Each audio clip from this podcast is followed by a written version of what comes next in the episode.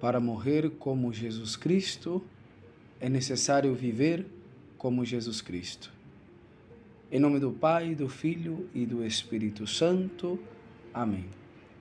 Queridos irmãos, hoje temos a graça de celebrar o Pai das obras de misericórdia, São Vicente de Paulo. São Vicente foi um sacerdote francês do século XVII, muito capaz, muito inteligente, dotado de vários dons de modo especial com um coração e uma caridade jamais vista em outro sacerdote. Era contemporâneo a São Francisco de Sales, o qual lhe chamava Pai da Caridade, e muitas vezes afirmava: Deus deve ser muito bom porque criou a São Vicente de Paulo. E acrescentava: é o sacerdote mais santo da nossa época. Para São Vicente não existia nada mais sagrado e mais importante que a salvação das almas. E para isto praticou todas as obras de misericórdia, corporais e espirituais.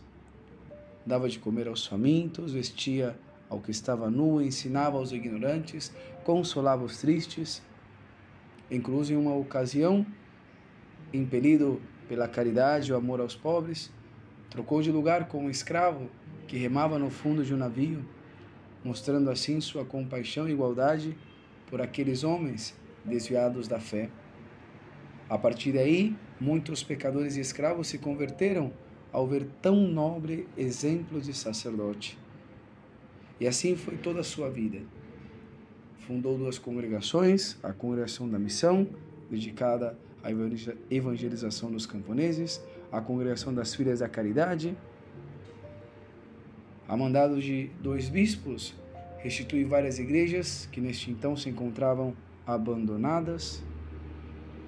E aqui uma das suas maiores obras de misericórdia, destacado pela sua santidade de vida e alto nível intelectual, dedicou-se também à formação do clero, seminaristas, sacerdotes, o qual em seu tempo deu muitíssimo fruto para a igreja e para o mundo.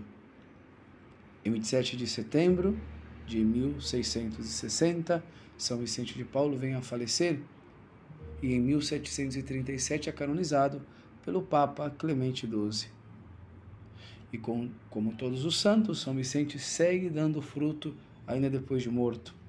Seu corpo se conserva incorrupto até os dias de hoje, em Paris, na França. E seu coração se encontra uma urna onde todos podem venerar.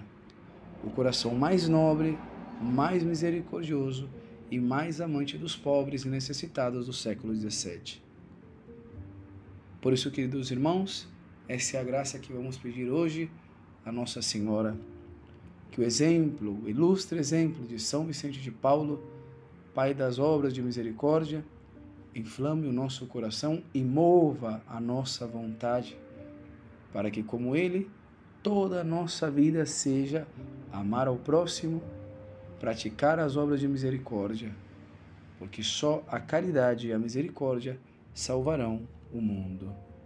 Ave Maria Puríssima, sem pecado concebida.